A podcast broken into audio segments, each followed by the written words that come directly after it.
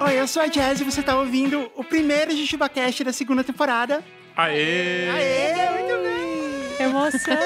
Finalmente! yes, que saudade! Vocês ouviram as vozes maravilhosas de Mariana Soter, E aí? Kate Barcelos, Olá! Júlia Chagas Oi, gente. e Rafael Mafra. Alalaô!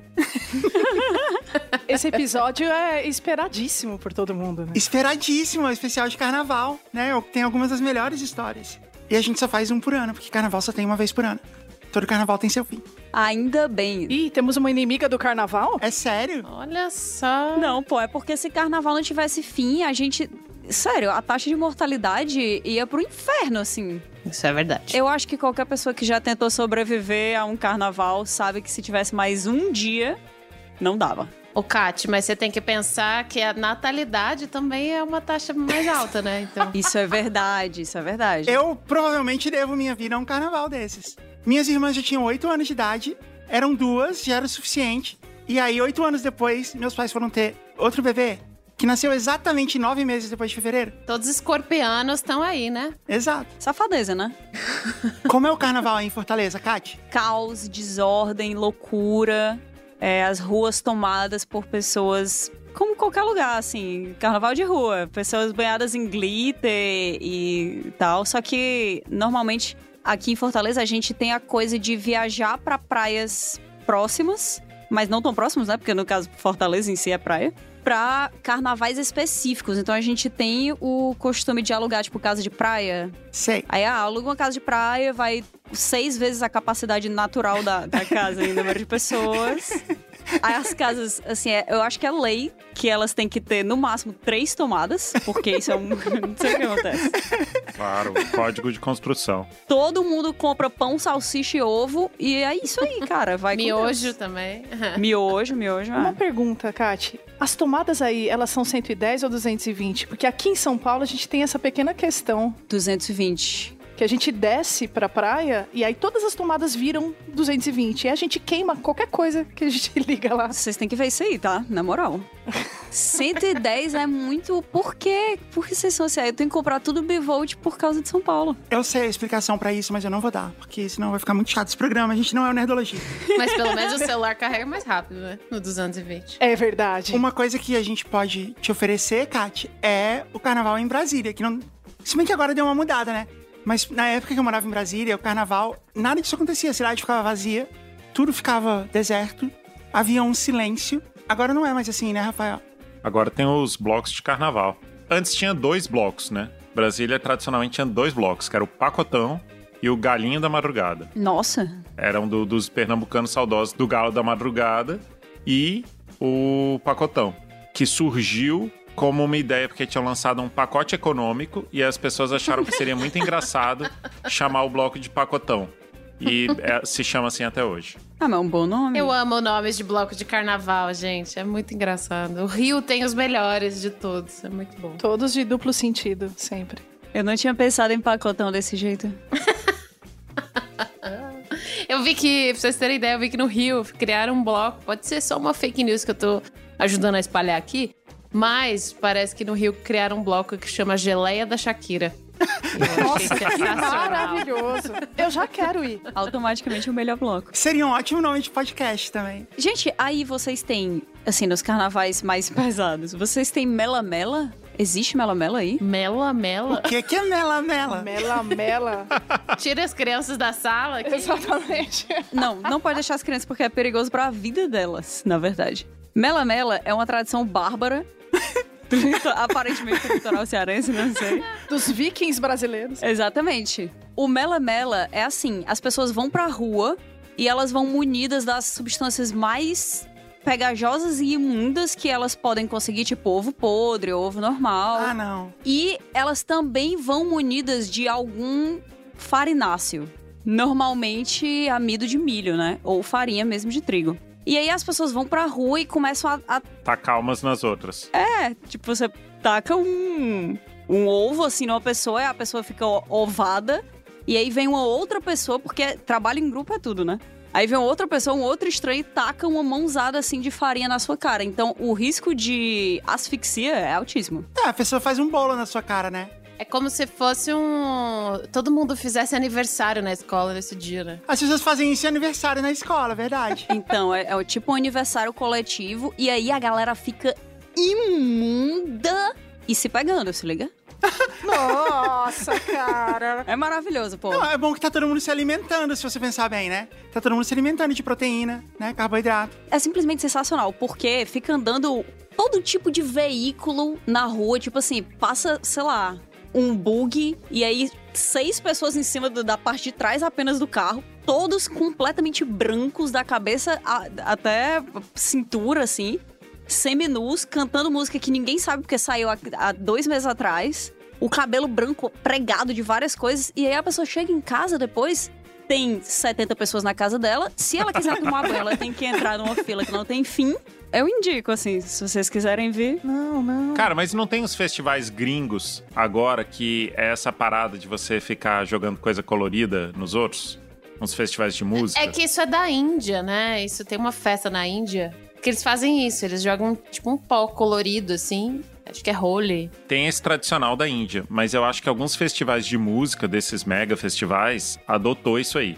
E aí todo mundo acha lindo, acha super bonito, fica vendo as fotos no Instagram e tal. É, o Mela Mela tá muito à frente disso. Ele chegou muito antes Sim, ele vai além, né? e vai além. Ele ultrapassa a barreira da estética agradável. Porque essa galera desses festivais tá de branco. E eu digo mais, o melamela é orgânico, né? Ele é, ele é orgânico. Depende de onde você comprou esse ovo, né? Porque se for ovo de.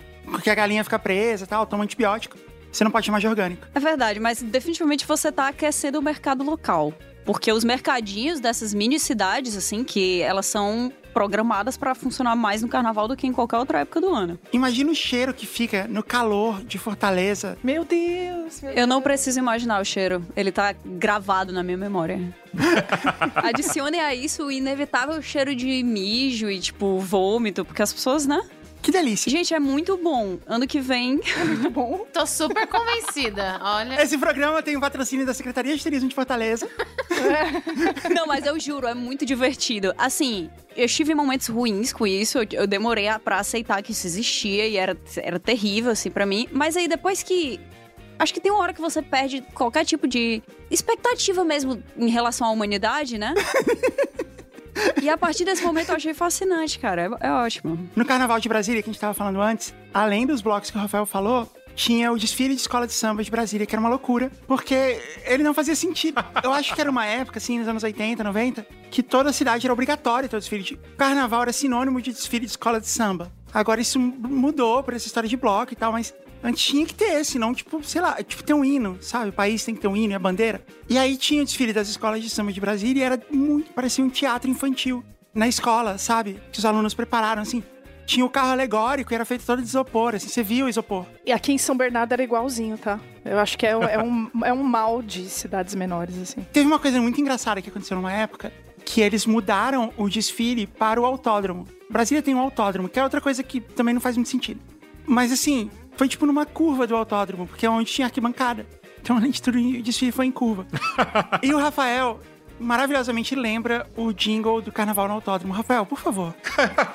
Cara, eu não lembro o jingle do Carnaval da Roda. Que história é essa? Claro que tu lembra. Tenho certeza que você lembra. Que falava assim, tipo, é, não tenho cena, não tenho piquet, mas tem mulata e você, uma coisa assim. Porra, cara, que, que tristeza que eu não lembro disso. Eu tô Ah, decepcionado. Eu tava tanto contando com você, eu devia ter perguntado antes. Bom, a gente vai ter que pesquisar isso. Se a gente descobrir antes do episódio pro ar, a gente põe no final, nas cenas pós-créditos. Pra esse carnaval, aliás, eu acho que esse é o primeiro carnaval pós-pandemia que está acontecendo na data correta, certo? Sim. Porque do ano passado foi em abril, sei lá. Meio mais ou menos, né? Não foi. É, semi-flop. Pra homenagear isso, eu criei um novo jogo de carnaval que eu vou chamar de Marchinhas Creepy. Putz. Todas são. Se você prestar atenção, todas são. Defina creepy, né? Você vai ver. Eu não sei se vocês já repararam, mas atualmente os filmes de terror, quando vai ter o trailer do filme, eles pegam uma música bonitinha ou uma música normal, mas eles colocam no trailer uma versão creepy dessa música. Tipo assim, vamos supor que a música tema do filme é Wake Me Up Before You Go Go, que é uma música super animada. e aí tem alguém cantando, assim, tem um pianinho, sabe? Alguém cantando Wake Me Up Before... Assim, bem baixinho, bem lento. Um piano infantil, né? Aquele piano de brinquedo. Então eu tive essa ideia de fazer o seguinte jogo. A gente tem a Mari aqui, a gente vai obrigar ela a cantar. Ai, meu Deus. Yeah! Então vai ser assim. Vocês vão ter que escolher um número. Eu tenho cartas aqui, igual o Google Liberato. Cada carta tem um número e tem uma música, tem uma marchinha tradicional de carnaval. Você vai escolher, vai sortear um número de 1 a 5.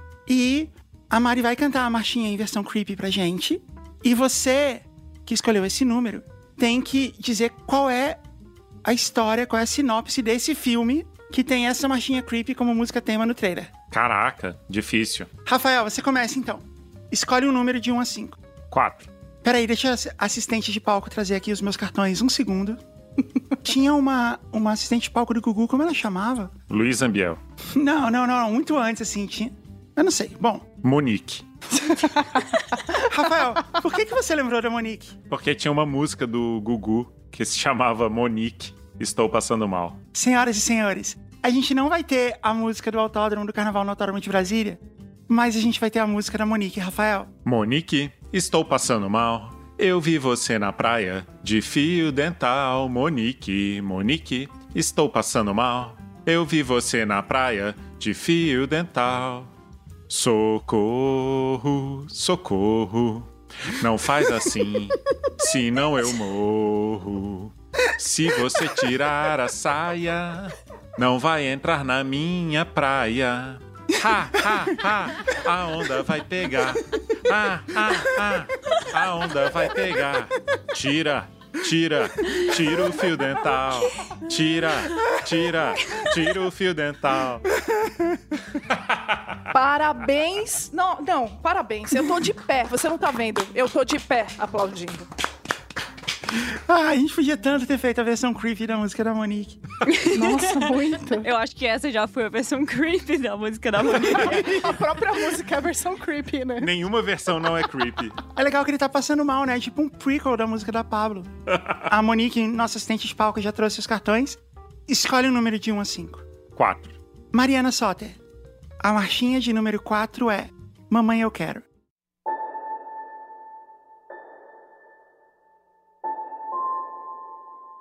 Mamãe, eu quero. Mamãe, eu quero.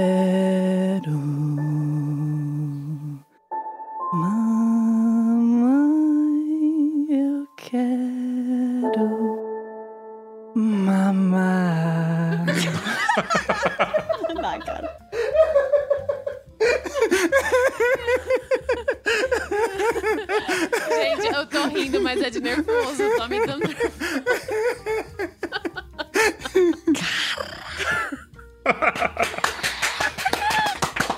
Uau! programa de Halloween ou é carnaval? Que isso? O que é impressionante é que tem a música que o final é pro bebê não chorar e eu chorei. Não, imagina quem viu o trailer desse filme. Aliás, Rafael, conta pra gente o que, que acontece nesse filme. Qual o nome do filme e o plot do filme. Esse trailer desse filme começa com essa versão super creepy, bizarra, e um bebê muito fofo no berço. E aí ele vai ouvindo, e aí de repente ele tá chorando, ele para de chorar, ele faz silêncio, apaga a luz, e quando aparece ele não tá mais no berço. Nossa, perfeito. E aí, esse filme, ele é sobre uma babá que vai trabalhar na casa de uma família. Todo mundo acha ela um pouco estranha, porque ninguém sabe da história dela e tudo mais, mas ela é recomendada pelos parentes do interior. Ela vem de Tulsa. Ela vem de Tulsa, não dá, cara. Por quê? Tem uma hora que o bebê some. E ela era responsável pelo bebê. Então começa uma rede de acusações, um acusa o outro, e as pessoas começam a morrer. Alô, Warner Bros. Qual é o nome do filme? Ninguém segura esse bebê. Ah, não, esse bebê. A Missing Piece. Uma peça faltando. Nossa! Nossa, Não foi real demais, eu acho que. Caraca. foi muito bom. Nossa, e Missing Peace é o nome de uma música do Vance Joy. E agora ela tem outro sentido pra mim. Ela encerra o filme, né? Começa com Mamãe Eu Quero. Aí tem a versão creepy de Missing Piece. O que eu achei creepy também é que, assim, primeiro a articulação do bebê, né? Que ele consegue falar numa boa, mamãe, eu quero. Quero mamar. E, tipo, quantos anos tem esse bebê? Aí a outra coisa é, ele continua com fome no final. Eles não dão mamar pra ele, eles dão chupeta. O que é muito cruel e creepy. É um filme de terror, né? É, total. Kat, você é a próxima. Escolha um número de 1 a 5. Um. Mari Soter. A marchinha creepy que você vai cantar pra gente é Jardineira. Oh, jardineira, por que estás tão triste? Mas o que foi que te aconteceu?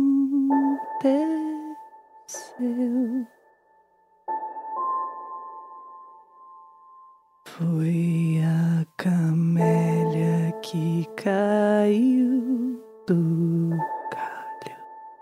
Deu dois suspiros. Depois morreu. Ah, eu não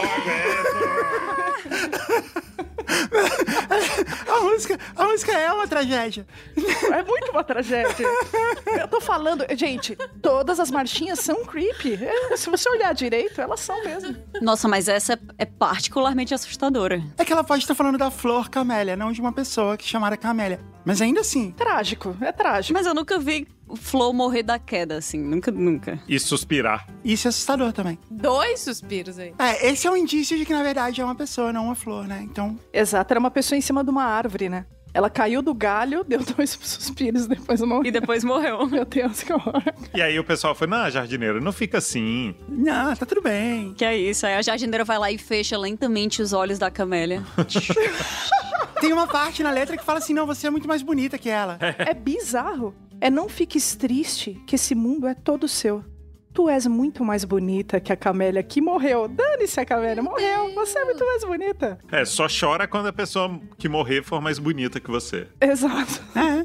Pessoa feia não precisa chorar. É. Kat, qual o nome desse filme e qual é o plot dele? O nome desse filme é Abaixo de Zero.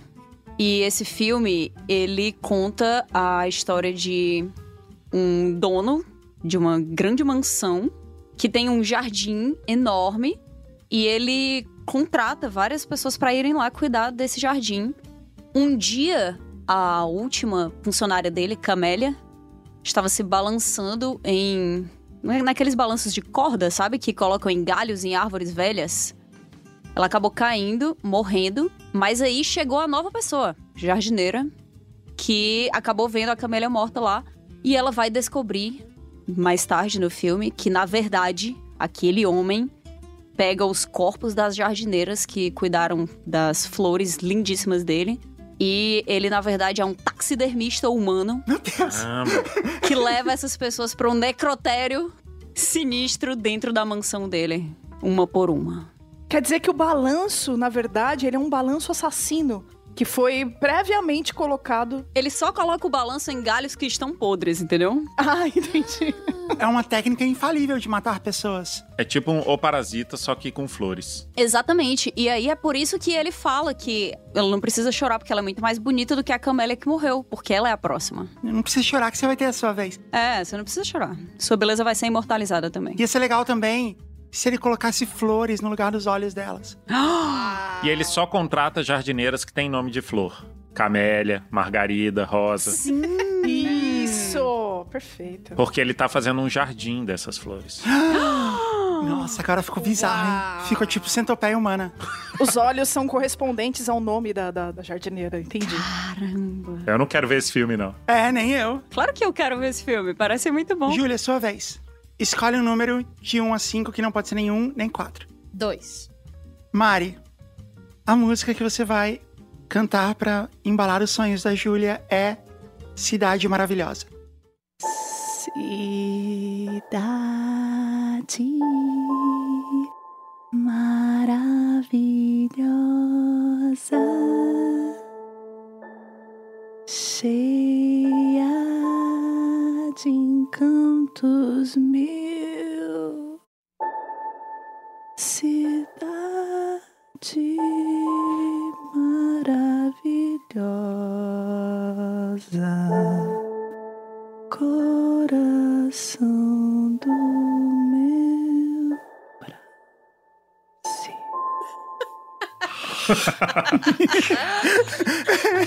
Fernanda Abreu, se você estiver nos ouvindo, A história desse é o seguinte: é a história de um parque de diversões que se chama Rio de Janeiro. Mas não é a cidade. É um parque que fica em Tulsa, que se chama Rio de Janeiro. e ele tem essa música de tema, assim, né? Só que é normal, não a versão creepy. Essa e Copacabana. É, essa, Copacabana e Garota de Ipanema. Então é a temática carioca, assim. E aí, o parque é todo, né, tema Brasil, samba, nananã. Mas o parque tem seus pontos escondidos. Então, algumas pessoas que entram nunca mais saem. Algumas entidades ali presentes no parque, elas arrancam o coração das pessoas. Cara. Por isso o coração do meu Brasil. Ah. Exatamente. O parque foi construído em cima de algum cemitério antigo. Foi. Foi. Uma outra ideia seria os corações arrancados são os que geram eletricidade pro parque. Tem uma fábrica, assim, um, um galpão de corações todos interligados, pulsando. E pode ter começado com uma família brasileira que foi morar em Tulsa. Eles morreram e criaram o parque, mas morreram ali. E surgiu a partir do cora- da eletricidade do coração deles. E aí os espíritos deles continuaram ali, assombrando as pessoas. Esse filme tem que ser feito, tem que ser pelo menos dirigido pelo Guilherme Del Toro, né? Nossa, sim. E adaptado de Stephen King, né? Que gosta de parque, esse tipo de coisa. Ou podia ser o Scooby-Doo também, né? exato, era isso que eu ia dizer. Podia chamar pra investigar uma turma, né, que fossem dois caras, duas mulheres e um cachorro. Só que em vez de ser um cachorro bonachão assim, ser um cachorro meio raivoso, sabe? Que eles ficam segurando na coleira É o Doberman. e que ele fareja os corações. É, O nome dele pode ser Scooby-Don't.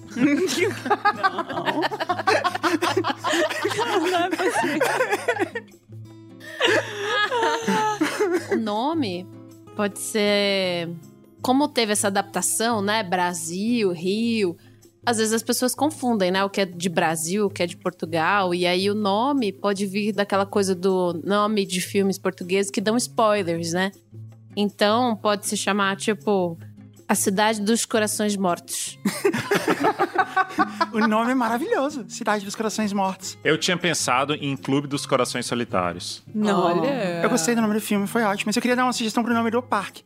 Porque, assim, aqui tem uma rede de churrascarias que são inspiradas em churrascarias brasileiras. Mas é uma rede mexicana. Então, o nome da churrascaria é Texas de Brasil. Nossa. Porque eles não fizeram nenhuma pesquisa, né? Eles foram no Google Translator e é de Brasil, né? de Brasil. Então, eu sugiro que o nome do parque seja Rio de Janeiro. Ah. Mari, você é a última. Você vai escolher a música que você vai cantar pra você mesma. Não, claro que não. Quem vai cantar essa música, como sou eu, eu cantei todas, eu posso escolher alguém que é pra cantar essa música, não posso? Pode. Você pode se arrepender disso também depois, mas você pode. Nossa, tá bom, já entendi. É... Não, não, tô falando pelo. Meu Deus, sou como uma ameaça. Que Já foi creepy. Já foi creepy a ameaça. Esse é o filme de terror. Ok, riscando a ajuda. Não, eu, eu tava, eu tava só poupando seus ouvidos mesmo.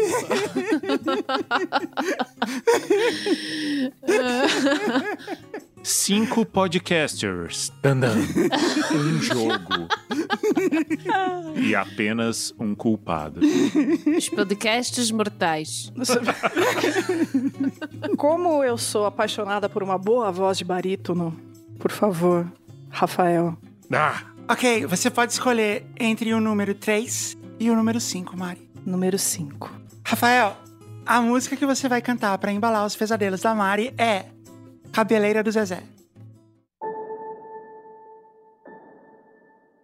Olha a cabeleira do Zezé. Será que ele é? Será que ele é? Será que ele é bossa nova? Será que ele é São Tomé? Eu, eu não sei o resto da letra, eu, eu me perdi aqui. Me impressiona muito que tu saiba até aí, na verdade. Foi incrível! Parabéns pelo uso do drive vocal. né? Na verdade, é uma creptância, né? Eu, eu achei bem assustador. E ele fez na hora ali, né? Ele foi, foi inspirado ali pelo, pelo sentimento da letra. Pensando num cabelo, né? Tudo que eu pensava era cabelo. Ok, Marisotter. Qual é o tema desse filme e o nome? Zezé é um cara que ele tem uma fixação estranha por perucas. e pelo fato dele ter essa coleção de perucas e tudo, né? As pessoas que estão em volta dele, a família dele, acham ele meio, meio estranho. Porém, na cidade começa a acontecer uma série de assassinatos. E aí, nesses assassinatos, as pessoas, os corpos aparecem escalpelados todo mundo começa a desconfiar de quem? Zezé. E aí, olha a cabeleira do Zezé. Será que é ele o assassino? É claro que, né, enfim, ele é um plot twist, né? A gente vê aí que, coitado do Zezé, Shyamalan. né? Exatamente. Eu achei que é tipo a continuação do Silêncio dos Inocentes. É tipo a segunda fase, né? E qual é o nome do filme, Mari? A mecha. Oh, bom. É um filme asiático, provavelmente. Então a gente tem A Mecha, o Parque dos Corações Mortos. Como é a pronúncia, Júlia? Eu não sei fazer isso. O Parque dos Corações Mortos. A gente tem Abaixo de zero. Ah, a gente tem que mudar jardim abaixo de zero, né? o Jardim Abaixo de Zero e The Missing Piece, faltando uma peça. Eu vou fazer diferente pra gente decidir quem é o ganhador. Antes de você decidir, Jess, eu queria advogar pelo meu, porque quando você falou o título em inglês e em português, eu achei que ele seria perfeito pra um filme do SBT. É verdade. Ele com dois nomes, o narrador falando The Missing Piece, faltando uma peça. Nossa, ficou bem mais forte, inclusive, né? Ficou foda. Ainda mais com o Lombardi falando, né? Sim. Então eu vou fazer diferente. Eu vou pedir pra vocês quatro votarem em um dos candidatos, um dos filmes, mas não vale votar no seu mesmo. E me manda no privado pelo WhatsApp. E aí eu vou revelar quem é o, o ganhador. Fugindo da raia, Jess. É. Todo, todo mundo calado, todo mundo levando 100% a sério. A festa da democracia. Por essa eu não esperava. Nós tivemos um empate. Ah, Duas pessoas votaram em Missing Piece, faltando uma peça. E duas pessoas votaram em A Mecha. Oh, Então no final eu vou ter que, eu vou ter que escolher, né? Sim, o voto de jazz. Eu ia votar no Rafael porque a ideia do filme é muito boa. E ela é ligeiramente melhor que a do filme da, da Mari. Porém, a hora que a Mari falou o nome do filme, a Mecha, ela ganhou. Então, Mari, você é a campeã. muito obrigada. É, é muito raro eu ganhar um jogo aqui. E você merece, né? Porque foi você que cantou três das músicas. Se bem que o Rafael merecia também, porque ele, ele mandou muito bem. Ainda bem que você tá gravado. Quando eu precisar assustar alguém. Eu acho que a gente podia resgatar esse jogo no Halloween. A gente pode resgatar também quando a Fernanda Takai estiver aqui. Já cumprindo aqui a regra da Fernanda Takai. A gente pode fazer músicas da Fernanda Takai creepy. Ela pode cantar. A gente pode pedir pra ela mesma cantar. Ou Fernanda Takai canta músicas creepy. A gente pode pedir pra ela cantar a música que ela quiser creepy. E vai ser muito difícil, porque, tipo, porque ela é muito fofa. Como é que ela vai fazer algo ficar creepy? a música Ninguém, do disco Ruído Rosa, já é bem creepy. Sim, é mesmo. Ok, que bom que a gente cumpriu, né? Uma das regras, a gente ainda precisa lembrar de falar de doce. Vamos pras histórias? Vamos!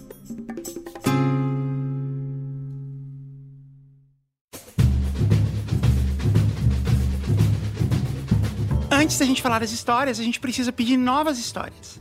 Por enquanto, a gente tá refazendo o site que vai pro ar e tal. Então eu vou pedir pra vocês mandarem pro e-mail histórias@jujubacast.com. Mande a sua história, tem volta às aulas ou história de escola e tem história de shows, e história de viagem. Só clássicos. Antes de a gente ir pra histórias e- falar, aproveitar que a Júlia e a Mari estão aqui, eu quero fazer desse momento a Lura uma homenagem à Lura. Eu já falei na outra temporada, mas esse podcast não existiria se não fosse por causa da Lura. Então, eu queria pedir pra todo mundo que ainda nos ouve, porque a gente perdeu um monte de audiência aí no, quando o podcast mudar de nome. Todo mundo que ainda nos ouve, prestigiem o nosso patrocinador e o nosso apoiador, que realmente apoia. porque não só a Ju e a Mari, mas todas as pessoas da Alura gostam muito da gente aqui e ficaram insistindo para que eu voltasse com o programa. Muito, inclusive. É isso aí. Então, a gente agradece muito a Alura por isso, por acreditar tanto nesse programa. A gente não entende muitas vezes, mas a gente agradece. o site da Alura, todo mundo sabe, alura.com.br barra promoção barra JujubaCast.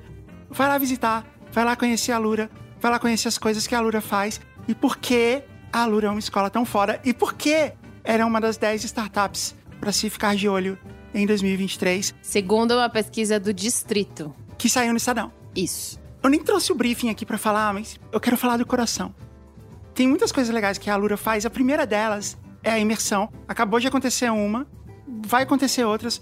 Mas imersão é muito legal porque você é um curso de graça e que você aprende do zero. Isso não é só um. A Alura realmente não tá ganhando dinheiro com isso.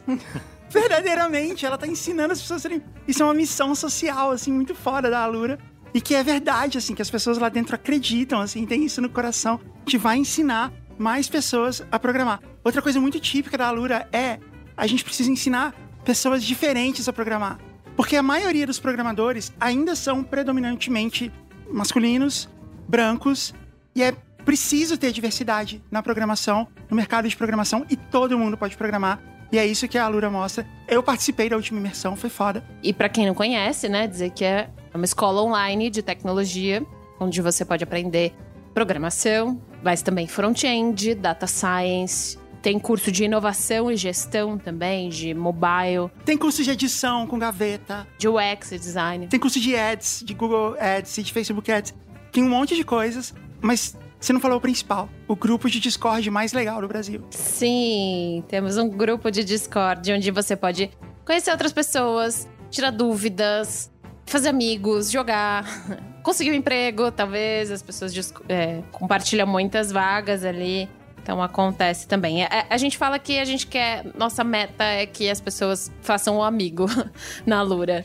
Então, essa é uma coisa que, que a gente fala bastante, assim, de. Só uma coisa que, que é importante da gente falar, que muita gente ainda não sabe. A gente tá tão acostumada com a Lura, que ah, a gente sabe que uma matrícula você consegue acessar todos os cursos da escola. Mas as pessoas ainda não sabem disso. Com uma matrícula você acessa todos os cursos de programação, de gestão, de marketing. É algo diferente, é algo ímpar. É muito legal. E você vai fazendo um curso atrás do outro e ganhando novas habilidades. E no nosso link tem desconto de 10%. alura.com.br barra promoção barra JujubaCast. Obrigado de novo, Alura, é, de coração, por acreditar nesse programa e merece essa homenagem logo no começo, logo no nosso primeiro episódio da temporada. Ah, e você esqueceu de falar que entrando no site você é chamado de Jujuber. É verdade, né? Que é legal, é simpático. Ju, lê a primeira história pra gente. Leio! Olá, Jess, Rafael, ex-editor gato, novo editor que ainda não me informaram se é gato e possível convidado. Meu nome é Na... Lê-se Nadédia. Nadédia. Mas fiquem à vontade para trocar o nome e sou jornalista. A gente vai trocar o nome dela? Eu não trocaria o nome Nadédia. Nossa, esse nome é lindo. A minha vontade é de continuar chamando ela de Nadédia. Então não vamos trocar o nome dela. Nadédia. Sou jornalista, uma profissão que me dá muitas alegrias, muito estresse e muitos plantões, tudo ao mesmo tempo. Trabalhar como repórter sempre te coloca em muitas situações inusitadas. E tem muitas coisas específicas do rádio que são mais inusitadas ainda. Queria contar algumas experiências porque acho que vocês, que também são profissionais do áudio, vão poder apreciar e se identificar. Bom, meu primeiro emprego depois de formada foi em uma conhecida emissora de rádio. Eu tinha zero experiência no meio e pouca experiência como ouvinte. E logo descobri os perigos do rádio ao vivo. Era o início de 2018, época de surto de febre amarela no Rio de Janeiro. Que Que beleza. saudade, né, da febre amarela. Que é isso? Eu lembro de ter tomado a vacina da febre amarela. Ô, vacina de febre amarela. Ah, vacina, dura a vida inteira agora. Todo mundo tomava, tinha disponibilidade, né? Ninguém questionava, era muito bom. Maravilhoso. E eu logo fiquei encarregada de noticiar, a cada fim de tarde, o boletim epidemiológico com os números de casos por cidade. Eis que, em uma dessas, enquanto eu lia a lista no ar, feliz da vida, veio ele se manifestar. Ele mesmo, o bombril na antena, o barulho de estática. O ouvinte que manda áudio de 5 minutos para reclamar da programação. O horário eleitoral obrigatório. Enfim, no meio da. Quer- Alguém quer acrescentar algum nome do capeta? Não, mas eu já anotei Bombril na antena, tá? Bombril na antena. Nossa, foi ótimo. Enfim, no meio da entrada, uma das minhas lentes de contato simplesmente caiu. Caraca. Isso é fascinante pra mim. Como uma lente de contato simplesmente cai de um olho. Eu já passei por algo parecido, mas não. Bom, não foi ao vivo no rádio. A minha não caiu, mas ela foi pra trás do meu olho. Hum. Nossa, pior ainda. Ah, dor e sofrimento. Eu quero. Gente, foi desesperador, porque eu sentia alguma coisa no meu olho e eu olhava, achei que era tipo um cisco que tinha entrado e eu olhava e não tinha lente. E eu falei, meu Deus, nunca mais eu vou achar, eu vou ficar cega. Foi horrível, gente. Essa é a parte legal de ter problema com lente, é a agonia que as pessoas sentem. Comigo já aconteceu várias vezes da lente engrunhar atrás da pálpebra Uh. Parabéns pelo uso da palavra e eu engrunhar. ficar no banheiro público tentando tirar, né? E aí o olho vermelhão, o olho vermelhão, e as pessoas entrando e eu enfiando o dedo assim no olho, as pessoas olhando assim, eu falava, e aí, tudo bem? E a pessoa indo embora sem lavar a mão pra, pra não ter que olhar aquela cena grotesca. É bem legal. Pois é, e você perde o pudor de botar a mão no olho depois que você passa a usar lente de contato, né? Você, você bota a mão assim, sem. Enfim. No meio da entrada, uma das minhas lentes de contato simplesmente caiu. O silêncio reinou. O apresentador, que também operava a mesa de áudio, subiu a trilha do programa e eu olhando pra ele desesperada, com o microfone aberto, sem poder explicar o que tinha acontecido. Tenho 7 graus e meio de miopia. Meu Nossa. Deus. Ela diz que eu tava olhando pra ele em parte, né? É. É. Tava olhando pro lugar que eu sabia que ele estaria, né? Sim, imaginei por recolocação que ele estava lá. e estava lutando para tentar enxergar algo e poder voltar a falar. Enquanto o âncora me encarava, só ódio. Tentei concluir de alguma forma, mas acho que os ouvintes simplesmente jamais saberão quantos casos de febre amarela os municípios de Porciúncula, Campos do Goitacazes e Volta Redonda registraram naquele dia. Outro momento delicado na carreira no rádio é a primeira vez em que é necessário entrar no ar de improviso. No meu caso, isso aconteceu no carnaval ao falar dos blocos de rua programados naquele dia. Acabei falando com toda a vontade um Calma, calma, sua piranha.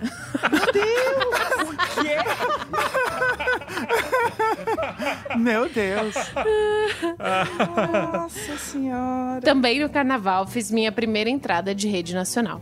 Estava tão nervosa que disse que o bloco que eu estava cobrindo começara às 10 horas da tarde. Muito Tem bom. bloco que começa, é isso aí. Nossa, quatro e ônibus, né? É, seis de ônibus. Eu ia perguntar se ela tava cobrindo o carnaval do Rio de Janeiro ou de Volta Redonda por Ciúncula. E qual era o outro lugar? Campo dos Goitacazes. Porque é muito diferente. Mas se ela falou que ela tava no, no Nacional, ela provavelmente tava no Rio de Janeiro. Ela é tipo a Robin, né? Fazendo os programas dela, assim. Cada vez tem uma coisa. E no carnaval existe 10 horas da tarde, né? Porque no carnaval tudo existe. Nossa, parabéns, é verdade. Volta Redonda, não sei se vocês sabem, mas fica quase em São Paulo. Passando de Bananal, você já chega em Volta Redonda. Quando você vai ali na, na Tamoios, Não. você passa. Você Já vi. você passa, você passa Arapeí, Bananal. Aí você já cruza, aí você já cruza a fronteira. E você já tá no Rio de Janeiro. Passa Barra Mansa primeiro, lógico. Não, é só que é uma informação que as pessoas poderiam querer ter, não sei. Bom, seguindo aqui. Além das minhas próprias gafes, presenciei outras muito boas. Um colega responsável por dar as informações do trânsito, ao falar de uma rua no bairro de Bom Sucesso, zona norte do Rio, de alguma forma conseguiu falar bom sucesso.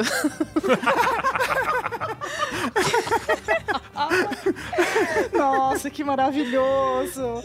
Bom sucesso. Que é muito mais difícil, né? Bom sucesso. Você sabe que eu já cometi uma gafe muito parecida? Eu morei no México, né? E, e fiquei um tempo lá e tal. E tinha algumas palavras que eram mais difíceis de falar do que outras, né? E aí, sucesso é uma dessas palavras, porque em espanhol é sucesso. E aí você troca o C ali de lugar e aí vira. Sucesso. Exato. Eu falei muitas vezes isso. Eu, eu compartilho aqui. A... a crise de riso dos apresentadores foi tão grande que o programa ficou paralisado por um bom tempo. Também é tradição nas emissoras guardarem uma pasta os áudios desse tipo de pérolas. Foi assim que eu vi coisas maravilhosas, como o apresentador falando que água parada é propício para reprodução do mosquito da AIDS.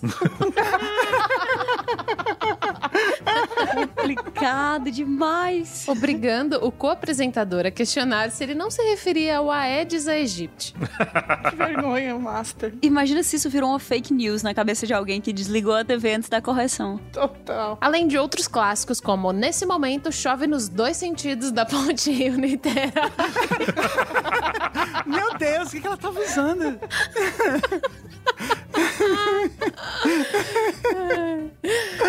É até legal, né? Chove nos dois sentidos. É de baixo pra cima também, né? No bom e no mau sentido.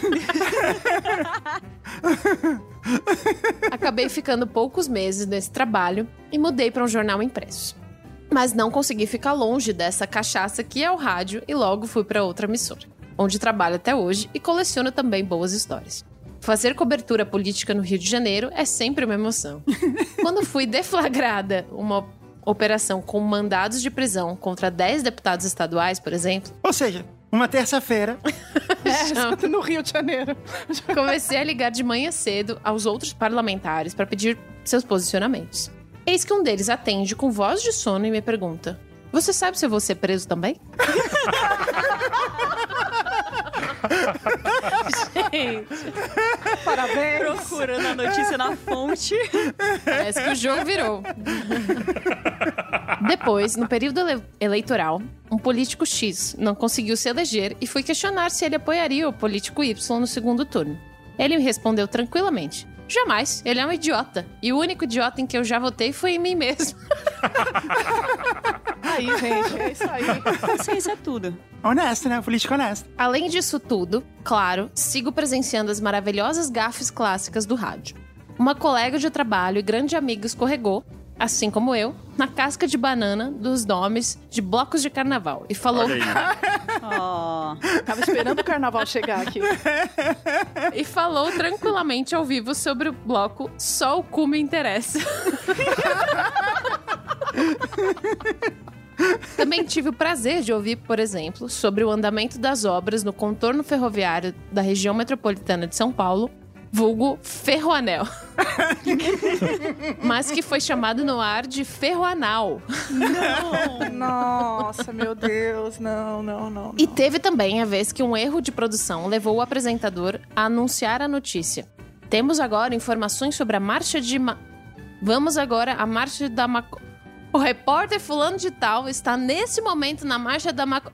Não, na verdade, temos agora informações sobre o enterro.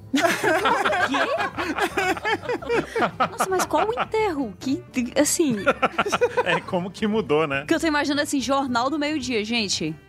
Enterro. Enfim, queria deixar essa carta de amor ao jornalismo, ao áudio e ao rádio.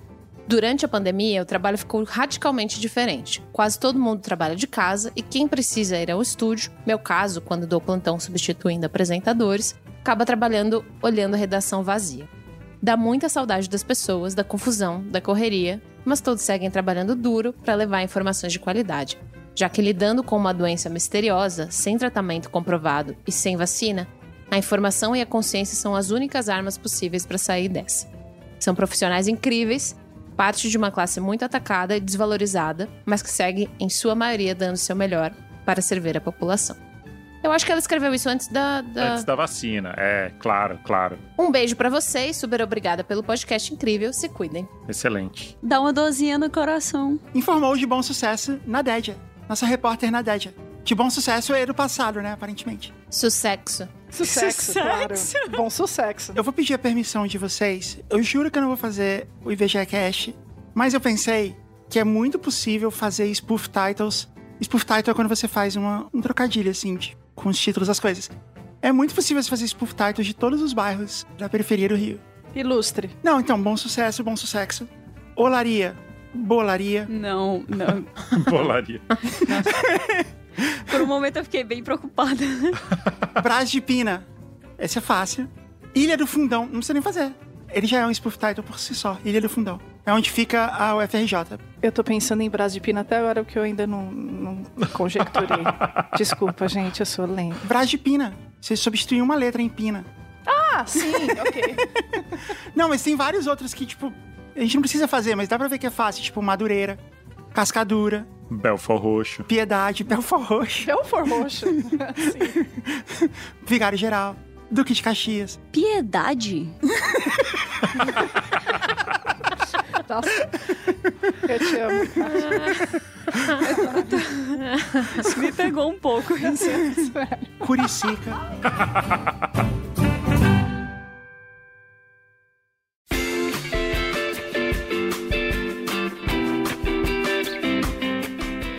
Ok, quem lê a próxima história, Mari? Olá, Jess, Rafael, Caio e possíveis convidados, convidadas, convidades. Me chamo Matheus e quero contar para vocês a melhor história de aventura que me aconteceu. Favor mudar os nomes das pessoas envolvidas nessa história para efeitos de entretenimento. Vamos torturar a Mari aqui. Vamos colocar nomes de. Escola de samba. Escola de samba, boa. Excelente. Tem que ser, carnaval. Então o Matheus vai se chamar o quê? Beija-flor. Voltemos para o não tão longínquo mês de fevereiro de 2020. Era carnaval e a pandemia do coronavírus não passava de uma piada de mau gosto. Sou de São Paulo, mas nesse carnaval de 2020 o destino foi a cidade de Orlândia, cerca de uma hora de Ribeirão Preto, terra da nossa saudosa Jazz, que hoje mora no céu. Creepy, creepy. Nossa, mas foi bem bom, hein? Ribeirão Preto é muito fácil de fazer IVGE Cash, assim, porque eu, eu morei lá, então eu sei todas as cidades. Batatais. Sempre começa por batatais. É, porque Batatais era muito perto. Sertãozinho, Altinópolis, Franca, Catanduva. Tem um papo de que é o time de Catanduva se chamava Catanduvense. E aí as pessoas apelidaram ele de Catando Perde. E aí o nome do time mudou pra Catanduva. Catando bem. É, Leme. Um abraço pra toda a região da Alta Mogiana. Abraço. Os dias do carnaval se resumiram em noites de sono até depois do meio-dia, churrasco e festa de noite com atrações muito seletas. Entre eles, o bonde do Tigrão em uma das noites. Uau. Olha aí, um revival. Pois bem, no domingo, terceira noite de festas, estava com os meus amigos no meio da multidão. Minha vestimenta nessa festa era uma camiseta laranja do Goku e um short do Looney Tunes. Maravilha. Devia estar muito bonito. É, o carnaval ele dá essa licença poética, né? Sim. Carnaval e aeroporto também, né? Uma vez eu vi sobre isso, que, tipo, em aeroporto internacional, principalmente, ninguém se importa se você tá de moletom ou pijama bebendo cerveja às 10 da manhã. Você tem essa permissão. Quando você quiser fazer isso, vai pro aeroporto, né? Você não precisa realmente pegar um voo. Não, mas eu tô no aeroporto. Ah, então tudo bem. Isso. Dá até pra postar a selfie, né? Mas faz sentido, pô. No aeroporto, você não tem como saber se a pessoa tá passando pelo pior momento de agonia da vida dela, ou pela entrada de um novo momento da vida, ou se ela só tá, sei lá, voltando pra casa. É só o fuso horário, é... É, não dá pra saber, não dá pra Mas saber. senhora, já é a quinta, o quinto dia consecutivo que a senhora está aqui no bar. a dinâmica se dava basicamente em circular no meio da multidão a fim de encontrar um grupo de meninas bonitas para tentarmos a sorte, enquanto a verdadeira música popular brasileira tocava ao fundo. Vou passar cerol na mão. Vou sim, vou sim. Vou parar pela rabi. Tá bom, desculpa. É, tinha que cantar a versão creepy, né? Nossa, é.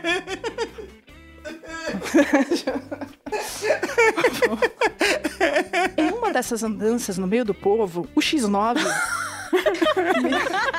me, ensinaram. Já que, eu não sei se todo mundo sabe dessa gíria de São Paulo, né? Mas É, X9 São Paulo. é, é, tipo É, dedo X9. duro, né? Então, Exatamente. Tá engraçado E demais. por que, que tem uma escola de samba que chama X9? Não sei. Mas eu vou colocar paulistana para dar uma, uma aliviada, assim, ó. Em uma dessas andanças no meio do povo, o X9 paulistana me sinalizou para uma menina. Um leve aceno com a cabeça. Foi o que foi preciso. Quando eu olhei, lá estava ela. Linda, de estatura pequena, 1,60m. Cara, Ué, isso é médio, que é isso? que preciso! Ele tava com uma trena. Carismática, fantasiada de Uber. Que era uma tiara escrito Uber e uma placa pendurada no pescoço escrito Te pego em qualquer lugar. amei, amei. Fiquei paralisado olhando. Era muita coisa pra mim. Muita areia orlandina pro meu caminhãozinho paulistano. Não ia dar certo, mas tudo bem, a vida era só uma. Com um movimento ágil e sorrateiro, similar ao Júlio Batista, o volante centroavante, eu me projetei à frente dela. Me apresentei, perguntei o nome dela e era Caprichosos de Pilares. ela tinha 24 anos e estava terminando o mestrado em fonoaudiologia, que ela precisava mesmo para falar o nome dessa escola. E embora tivesse nascido na região, morava em Marília. que fica em uma outra parte do estado de São Paulo. Portanto, puxei algum assunto aleatório para falar que ela estava linda e dei o bote. E deu certo. Passamos o resto da noite inteira dançando, dando risada e dando uns beijos. Pra mim, o carnaval já podia acabar ali. Apaixonou, hein? É pecado isso no carnaval, não pode. Apaixonou. Mas quem nunca, né, gente? Quem nunca, né? Muito monogâmico da sua parte. Enfim, ainda havia mais uma noite de carnaval em Orlândia. E eu fazia muita questão de vê-la no dia seguinte. Por isso, a ideia que eu tive foi deixar a minha camiseta do Goku com ela. Assim, ela ia se sentir na obrigação de me encontrar no dia seguinte. Nossa, sério? A velha tática de distribuir objetos. É Cinderela, né? No Mela Mela isso não funciona, cara. Uma camisa do Goku dessa estaria liquidada. Mela, mela. Ninguém nem ia saber que era a camisa do Goku mais, né? Não dá, não dá. Ela ela seria branca como todas as outras. Era isso eu deixar a bermuda do Looney Tunes. O único problema era que naquela fatídica noite ela havia perdido o celular dela na muvuca e eu teria a árdua missão de conversar com o primo dela ou pelo Instagram. Nossa. No dia seguinte, acordei pensando na noite anterior, contando as horas para chegar à festa, à noite para nos vermos de novo. Tentei mais ou menos combinar com o primo dela, que felizmente foi com a minha cara e estava me ajudando com a burocracia de encontrar novamente com a prima dele. Chegando no local da festa, caiu um pé d'água, um dilúvio, uma chuva colossal. Aí que eu pensei, babou. Esse consome mesmo o JujubaCast, né? Você vê, né? Aí, babou. É, aí, babou. Saudoso Caio Corraí. Que hoje mora no céu. Um abraço, Caio. Talvez eu não consiga me encontrar com ela hoje. O local da festa era a céu aberto e dá aquela desmotivada. Mas não pra mim. Eu estava convencido a encontrar a minha dama, que estava lá, naquele mar de gente. Totalmente apaixonado. Totalmente, não. Ele tá perdido aqui. E se a menina tinha usado um babyliss no cabelo, ela não ia se prestar a isso, tá? Não, não. Não ia ficar na chuva esperando um cara que usava no dia anterior uma camisa do Goku. Mas eu espero que dê tudo certo entre eles dois. A gente gosta de uma história de amor, né? Não, mas também a menina que fez Babyliss pro carnaval de rua, né? Também. Ela disputou a tomada do Babyliss como se a vida dela dependesse disso. Kat, em Ribeirão Preto, no carnaval, você sai do banho suando já. Então é impossível desse- que esse Babyliss permaneça. E um Babyliss jamais sobreviveria ao Mela Mela. Não, jamais, jamais. Mas isso não impede que as pessoas façam Babyliss todo dia antes do Mela Mela, porque as fotos antes de sair de casa, elas são também imortais, né? Pré-ovo. Atrás da galera tem um bocado de sutiã, assim, uns negócios nada a ver em cima de uma cama. Seis redes, assim, em cima de uma cama. A pessoa raspa o cabelo, né? Pra participar do Mela Mela. tipo um soldado. Convenci meus amigos a entrarmos na festa de rua e lá fomos nós. Eu procurava pela Caprichosos de Pilares incessantemente, na esperança de encontrá-la para mais uma noite de risadas, danças e muitos beijos novamente. E deu certo. Caraca. Gente, é isso? Esse cara é o escolhido, ele é o escolhido. A vida em modo tutorial, né? Eu estava sem celular para evitar furtos, mas eu contava com a vida em modo tutorial. Olha aí. Olha! Trouxe mais essa referência aqui. Pois, como uma alta improbabilidade, meu olhar cruzou com dela em câmera lenta. Tchá, tchá, tchá. tchá. E foi assim que eu a encontrei, no meio da multidão. Ficamos novamente e foi memorável até aquele momento. Mal sabia eu o que me aguardava. Depois de algum tempo juntos na festa, a Caprichosas disse que precisava ir no banheiro. E eu prontamente me ofereci para levá-la. Chegando em frente ao banheiro químico feminino, Banheiro químico feminino. Nome do capeta tá anotado. É, nossa. a fila estava imensa e logo ela me disse: Não vou pegar essa fila para fazer xixi, não. Eu concordei com ela e lembrei que no dia anterior eu vi e fiz também xixi atrás de um caminhão que havia do lado da festa. Meu Deus.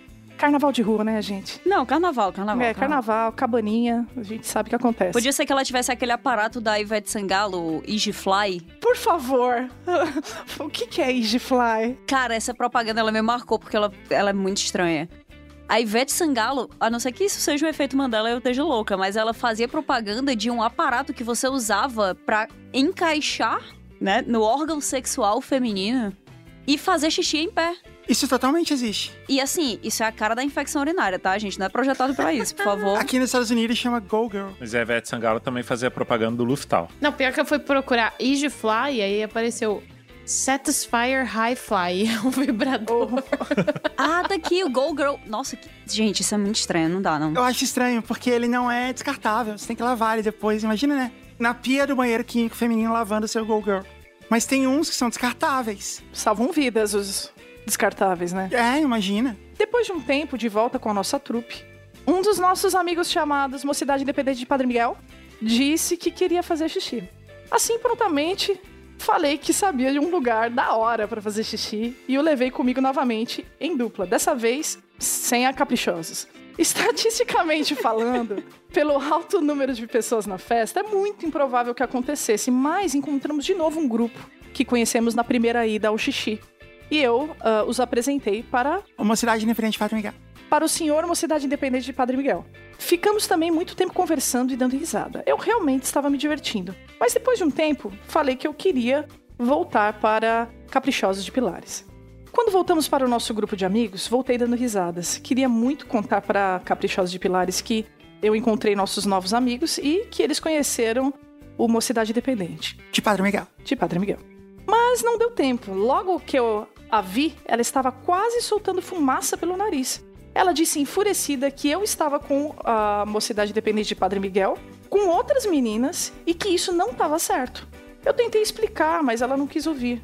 Depois de muita discussão e tentativas de me explicar, ela saiu andando com o primo dela e amigas e disse que não queria mais falar comigo. Fiquei muito chateado, mas tudo bem. Pensei que ela era muito nervosinha e um pouco paranoica Nossa. também. Ah, Não, vai, não, vai, não, não, não. vai. Tu vai ser fiel no carnaval e vai falar mal da menina, é isso? Tentei me convencer que eu não precisava ficar chateado, pois tinha acabado de a conhecer, mas lá no fundo eu tava frustrado.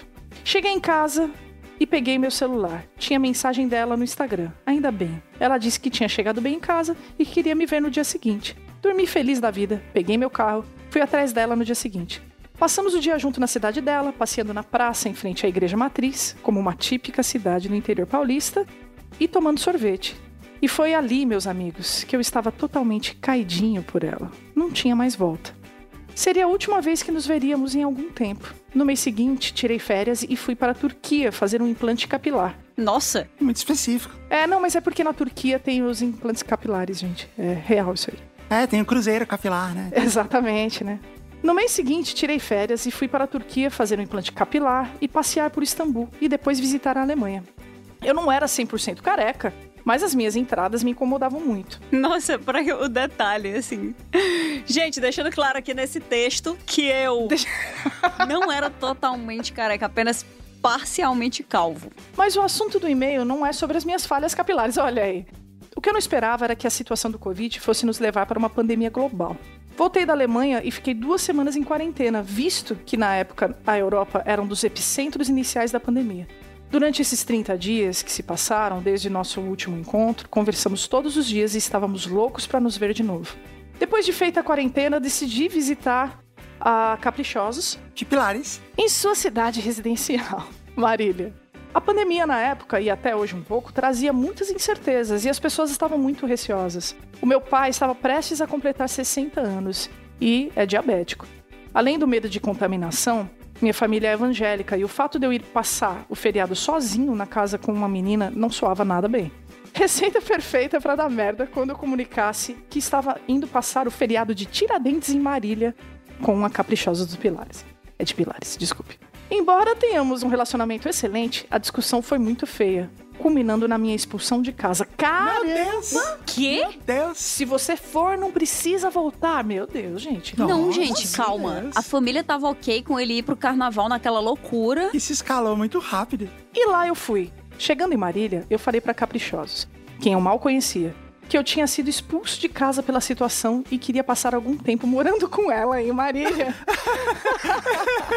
Meu Deus! Ainda bem que ela aceitou. Gente, essa menina é uma, uma santa. Realmente, uma santa. Ainda bem que ela aceitou bem a situação e lá ficamos nós morando juntos. Com a pandemia, meu trabalho virou home office e, portanto, morar em Marília não foi um problema. Muito pelo contrário, evoluímos como um casal. Nos divertimos muito e começamos a namorar. Caramba! O curso natural das coisas. Se conhecer num carnaval, se encontrar depois de um mês, morar juntos e depois namorar. Minha relação com os meus pais ficou muito complicada nesse meio tempo. Eles falavam que eu estava em pecado e que isso não estava certo. Eu sempre tentei contornar a situação, pois não queria confrontá-los. Mas estava extremamente feliz em Marília com a Caprichosos de Pilares. Até minha entrega de resultados no trabalho melhorou muito com esses novos ares, e eu era agora um homem do campo. Voltei para São Paulo em maio para o Dia das Mães e estava com muitas saudades da minha casa, dos meus pais, da minha irmã, do meu cachorro, da minha cama, da minha vida como um todo. E esse final de semana com a minha família tinha tudo para ser bom, embora estivéssemos brigados. Por azar ou plano divino, fiz o teste do corona nesse final de semana por insistência da minha mãe e deu positivo. Ih, caramba. O que era para ser uma visita de três dias durou várias semanas. Fiquei em São Paulo me recuperando do Covid e com saudades da Caprichosos. Nesse tempo, preso em casa, tive que confrontar meus pais sobre a nossa situação.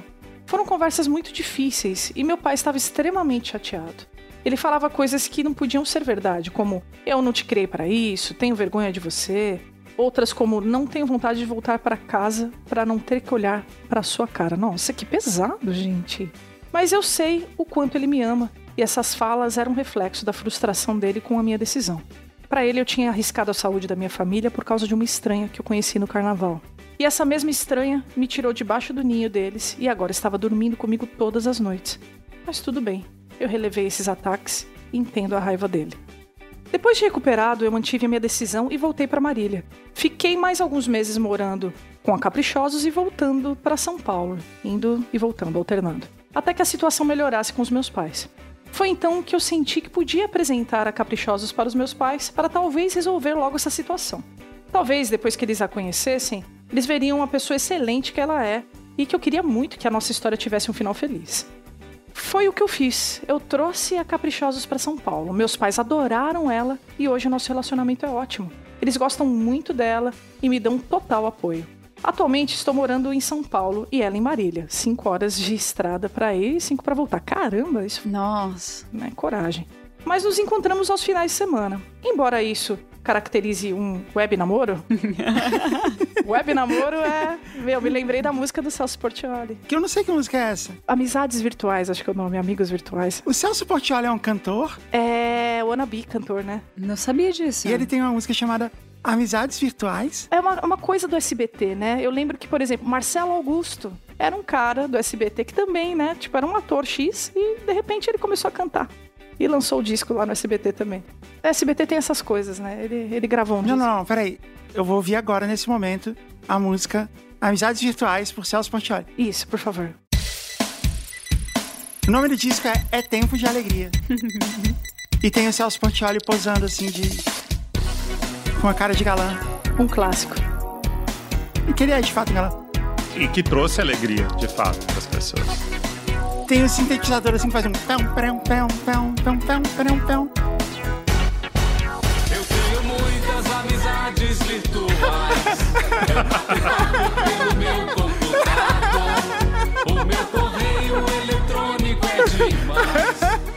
Caraca, que é isso? Gente, não combina perfeitamente com o termo web namoro? Não é demais? Fala a verdade. Parece o Padre Marcelo. Não, e tem um coro cantando junto com ele pra dar uma disfarçada. Sim, é aquele coro homogêneo, né? Que mistura mulheres, homens, crianças. Tipo o Sérgio Malandro, assim. Gente, que loucura isso. Esse é outro que gravou disco aí, ó. Tá vendo esse BT? Parece muito música gospel. É, parece o Padre Marcelo. Eu vou fazendo amizades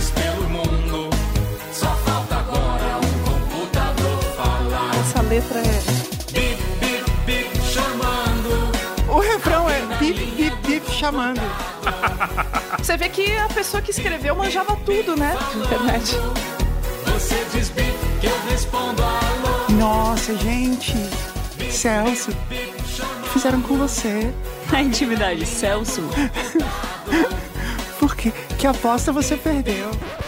Embora isso caracterize um web namoro, o plano é nos mudarmos para um meu apartamento novo, que será entregue mês que vem aqui em São Paulo. Vou fazer de tudo para que a Caprichosa se sinta acolhida na selva de pedra e se acostume o mais rápido possível.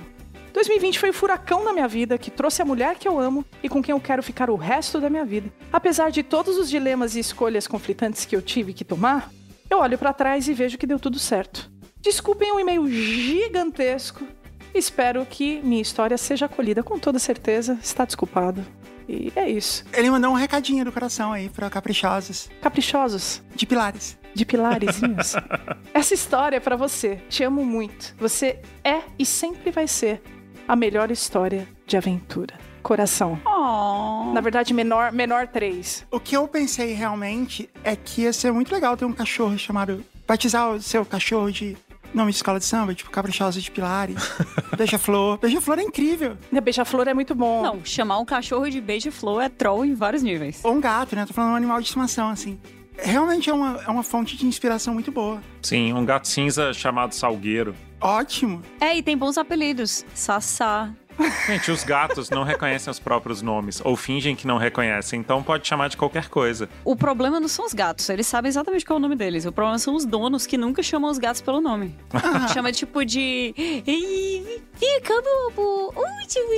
Aí não tem como, pô. Quais são os nomes dos seus gatos, Kat? O Oliver, o Gigi e a Mabel. Aí o Oliver a gente chama de Ponzi. Uhum. A Mabel a gente chama de Mavel ou Mavi. e o Gigi a gente chama de Gilson.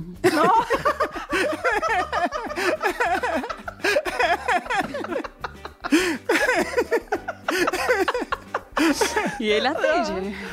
Que maravilhoso. Legal que você não escolheu nomes, você escolheu inspirações pros nomes que você ia chamar o seu gato. Exatamente, exatamente. Mas que bom que acabou bem, né?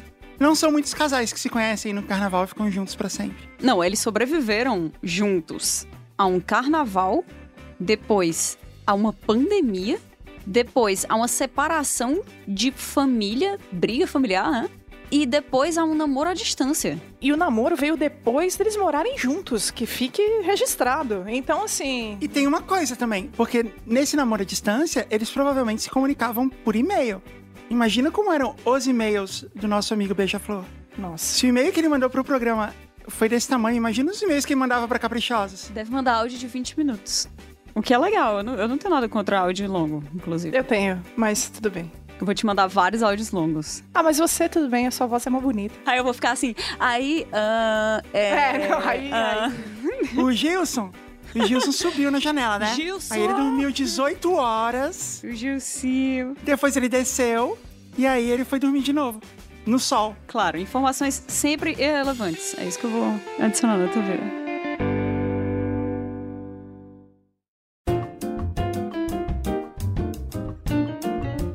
Eu posso ler a última? Porque todo carnaval tem seu fim, esse vai ser o fim. Sim, Olá, Jazz, Rafa e convidados. Eu espero muito que a Bia ou o Caio estejam participando do episódio e que essa história possivelmente venha a ser lida. Bom, um dos seus desejos se realizou. Ou, no melhor cenário, os dois. Seria meu sonho de princesa realizado. Você tem aqui o Rafael e a Mari e a Kati e a Júlia. Tipo, nenhum de nós consegue imitar o Cebolinha, então. Não. não é, dá. tem isso, verdade. Cadê a Júlia? Júlia? Júlia? Eu acho que a gente perdeu a Júlia. A gente é no bloco, né? Ah, é, Ela no bloco foi- sempre, sempre perde alguém, né? Eu acho que no Mela Mela ficou todo mundo igual.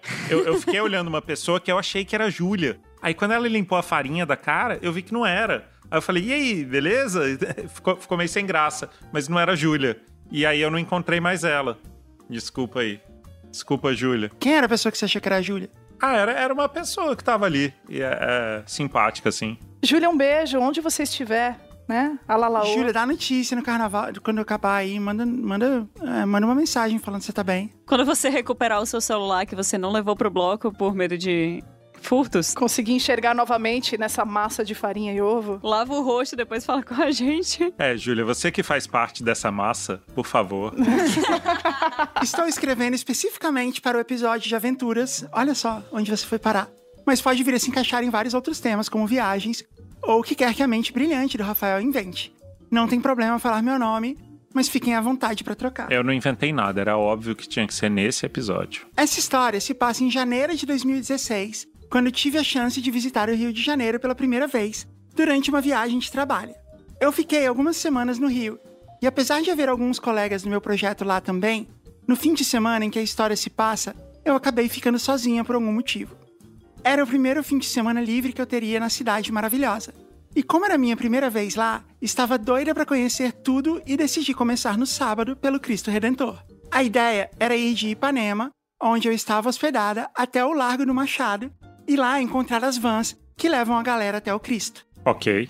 Para alcançar tal objetivo, me aventurei sozinha pelas ruas cariocas, tentando ser sempre cuidadosa. Até porque nesse dia teriam blocos de carnaval em vários pontos da cidade e Ipanema era um deles. É muita roubada você se deslocar durante os blocos de carnaval. É, olha o que aconteceu com a Júlia. Sim, Fica paradinho, fica paradinho, por favor. Do lado da barraquinha de quem vende água, que é o melhor lugar. Vocês viram essa polêmica de que em São Paulo se fala bloquinho, mas no Rio se fala bloco? Ah, é? eu vi essa polêmica forte. É o novo bolacha biscoito. É, na verdade, o que tá rolando é que os cariocas dizem que não, você não pode de jeito nenhum chamar os blocos deles de bloquinho. O que pra mim fere um pouco a personalidade do carioca, porque ele é sempre relaxado, assim, fala, aí, malandro, faz o que você quiser. E agora tá, não, tem que ser bloco. É muito sério, né? Não, é bloco, aqui é bloco. Eu conheço esse carioca aí que você falou. Bom, ela falou bloco.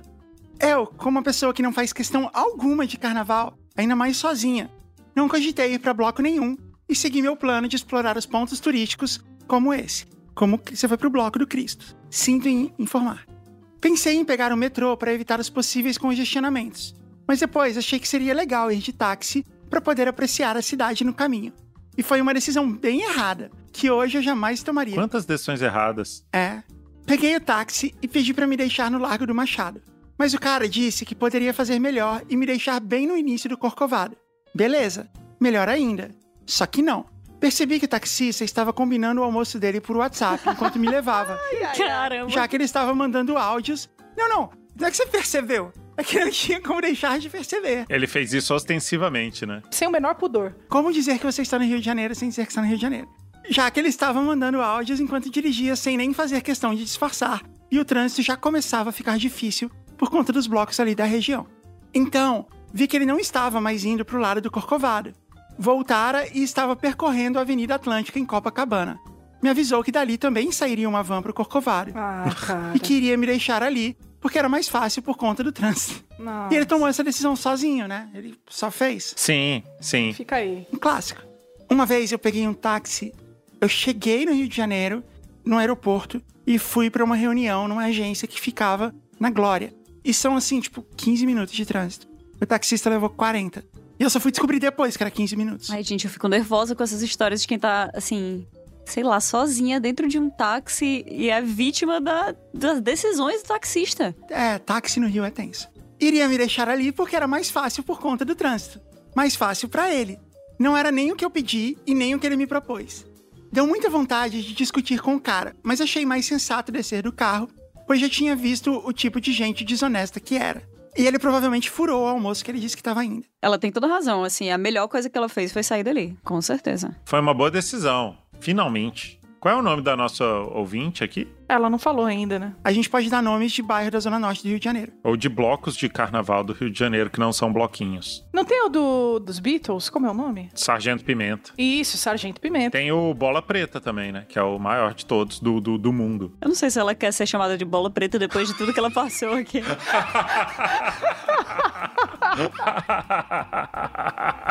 Então o nome dela é Bola Preta. Fui falar com o pessoal da van de Copacabana, que pelo menos eu consegui achar por ali. E pra minha surpresa, disseram que o local onde eu deveria comprar o bilhete estava sem energia elétrica. Iriam apenas finalizar a compra de quem já estava na fila, e eu tinha as opções de 1. Um, esperar uma hora até voltar, era a previsão deles. Previsão deles que eles tiraram da onde? Não queremos falar de onde eles tiraram essa informação. Como eles podem saber disso? Me dirigir a outro ponto da cidade. Isso não me deixou nem um pouco feliz, como é de se imaginar. A essa altura já estava bem mais difícil me locomover na cidade, mas resolvi pegar o metrô e tentar chegar no Largo do Machado novamente. Felizmente consegui e saindo da estação já fui abordada por algumas pessoas oferecendo idas ao Corcovado. Estava com um pouco de receio de ser enganada novamente, então peguei um ônibus ali mesmo que, até onde eu sabia, me levaria realmente até um ponto onde sairia uma van. Legal que até agora ela tá numa odisseia pra encontrar uma van pra ir pro Cristo Redentor. Não, e andando em círculos. Ela já pegou táxi, já, já andou no metrô, mas ela não conseguiu chegar no lugar onde pega a van. Saiu de Ipanema, foi pro Flamengo, voltou pela Avenida Atlântica, pegou um metrô e foi pro Flamengo de novo. Eu também tomo muitas decisões erradas, mas eu não passaria por essa história porque eu sou uma desistente. ah, boa, boa. Na primeira coisa que deu errado, eu ia ficar, talvez seja um sinal. O desistente, ele toma menos decisões erradas do que os outros, porque ele para logo. É assim que a gente vence. Mas eu tô achando que essa história aqui é tipo a Odisseia Carioca. A pessoa tá, vai passando, assim, várias coisas. Tá parecendo muito com Ulisses. Até a. Tá parecendo muito com o Ulisses. Tá parecendo o estilo de escrita do James Joyce. Eu percebi isso também. Hoje acredito que esse ônibus foi desnecessário e eu poderia ter feito as coisas de forma mais rápida. Mas pelo menos, no ponto onde eu desci, tinha realmente uma van.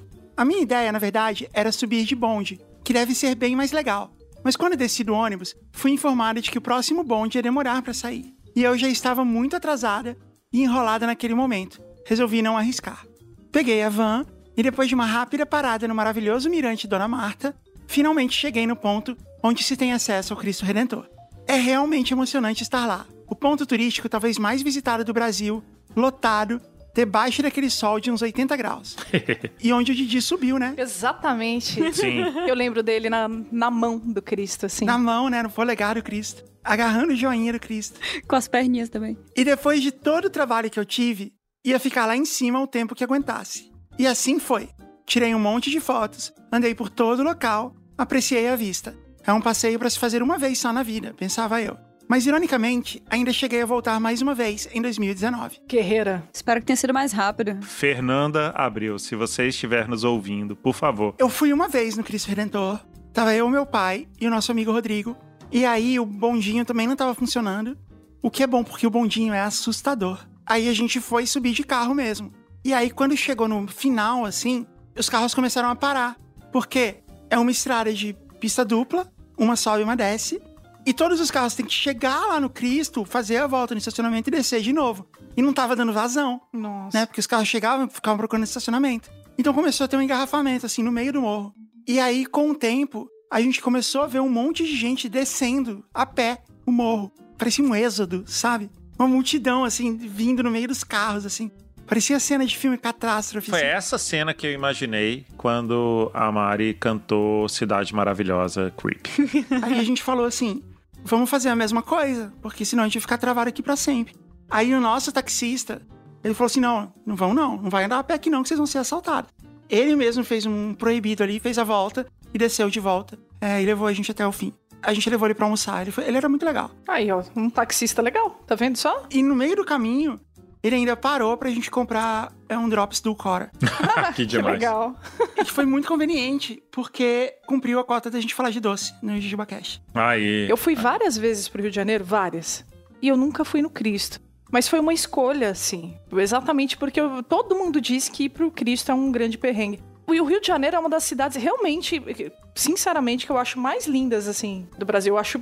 É muito legal. E você pode ver o Cristo de qualquer lugar. Aliás, o, o lugar que você pior vê é no pé dele. Você quer uma, uma boa vista? Sobe a trilha da, da Pedra Bonita. Pedra Bonita, né? A gente não sobe trilha nesse programa, Mari. Ninguém, ninguém faz trilha, ninguém se move aqui, Mari. E o correto é falar trilha. Esse programa, assim como não inviabilize, é anti-trilha.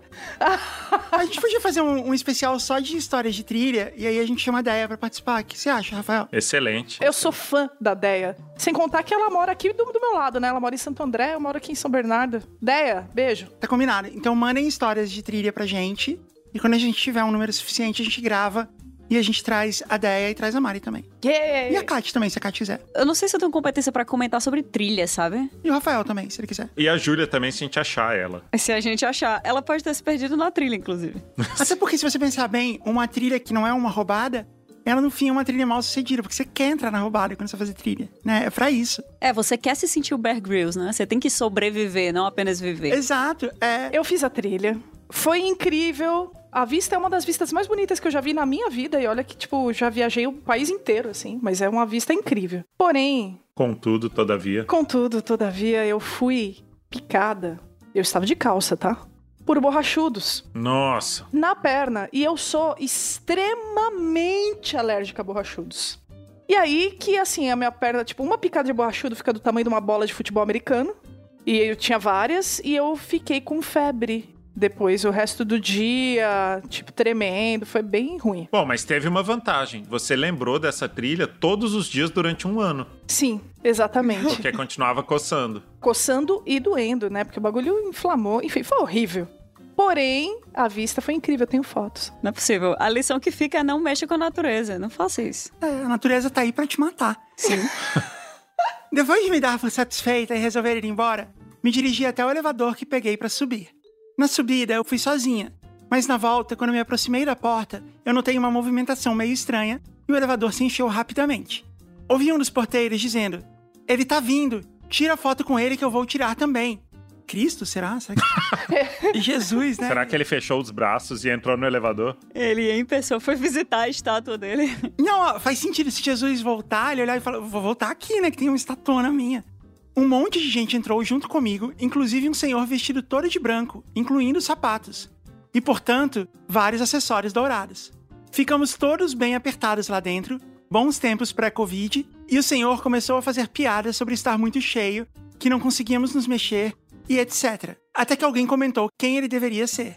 Eu olhei para o senhor, o observei por alguns segundos e aquilo fazia sentido. Parecia mesmo. Então perguntei, gritando: Eres Kiko? Eres, Eres Kiko. Gente, por favor, se você encontrar um fã do Jujuba Cash no carnaval, é assim que você vai dizer oi pra ele. Eres Kiko? Eres Kiko. É a pessoa, sim. Meu, fechou, é isso. Agora esse vai ser o nosso cumprimento oficial. Eres Kiko? Sim. Ele respondeu que não, que era apenas alguém muito parecido e que o confundiam o tempo todo. Mas sim, era Carlos Viagran, o Kiko do Chaves, ali pegando o mesmo elevador que eu no Cristo Redentor. Era o Kiko Redentor. Ele falando espanhol, acho, né? Como é que é? Não, não, não sou eu. E ele finalmente se misturou com a gentalha. Ele se misturou. Tanto que avisaram. Naquele momento, eu entendi que tudo que eu havia feito de errado para chegar lá acabou valendo a pena, pois eu jamais teria percebido que ele estava lá se não fosse por esse momento. E foi realmente uma grande sorte ter acontecido tudo assim. Afinal, quem no Brasil não ama o Kiko? Ele fez valer a pena toda a odisseia que ela passou de encontrar o ator que faz o Kiko e poder falar Eres Kiko. Eres Kiko? Você foi procurar o Cristo, achou o Kiko. Foi dois pelo preço de um. Obviamente, tentei tirar foto com ele, mas não foi possível porque o homem estava ali a passeio, como um turista qualquer. E ele mesmo disse de maneira amigável que se fosse parar para fotos, não conseguiria fazer as suas coisas. Porém, acabou parando para dar atenção a algumas crianças. Mas foi muito simpático com as outras pessoas que falaram com ele. Mesmo assim, é, o verdadeiro Kiko não é simpático, né? Ele é muito mimado. Sim, ele é mimado. Consentido. É assim que a dona Florinda chama ele. Foi algo totalmente inusitado e o que eu jamais esperava acontecer e tornou esse passeio o mais incrível de todos. Consegui apenas tirar uma foto dele conversando com uma das crianças. Depois fui embora, finalizando assim esse sábado tão inesperado. E a volta foi mais tranquila que a ida. Queria finalizar dizendo que o Jujuba Cash é meu podcast preferido e sempre salva minhas noites de domingo. Aê. De domingo? Ok. Gente, é porque se tem uma noite que precisa ser salva, é a de domingo. Caramba, que bela frase. Mas e o domingo maior? Eu não sei o que responder se esse é teu argumento, Jess. e o Faustão? Nem tem mais, né, inclusive. Nossa, gente, que vazio, que triste. Pois é. Mas outra coisa que não tem mais é o carnaval. Porque ele acabou. Acabou com essa história. Ah. acabou o especial de carnaval. Mas a temporada tá só começando. A gente tem muito mais. Semana que vem tem mais. É isso. Peraí, e a regra de que a gente tem que terminar falando o que a gente começou? A gente terminou, que a gente começou falando de carnaval. Ah, claro, claro. É isso? É isso. Mais algum recado? Acabou? É isso. Tchau. A gente se vê semana que vem. Tchau, pessoal. Falou, gente. Um ovo na cabeça aí de todo mundo.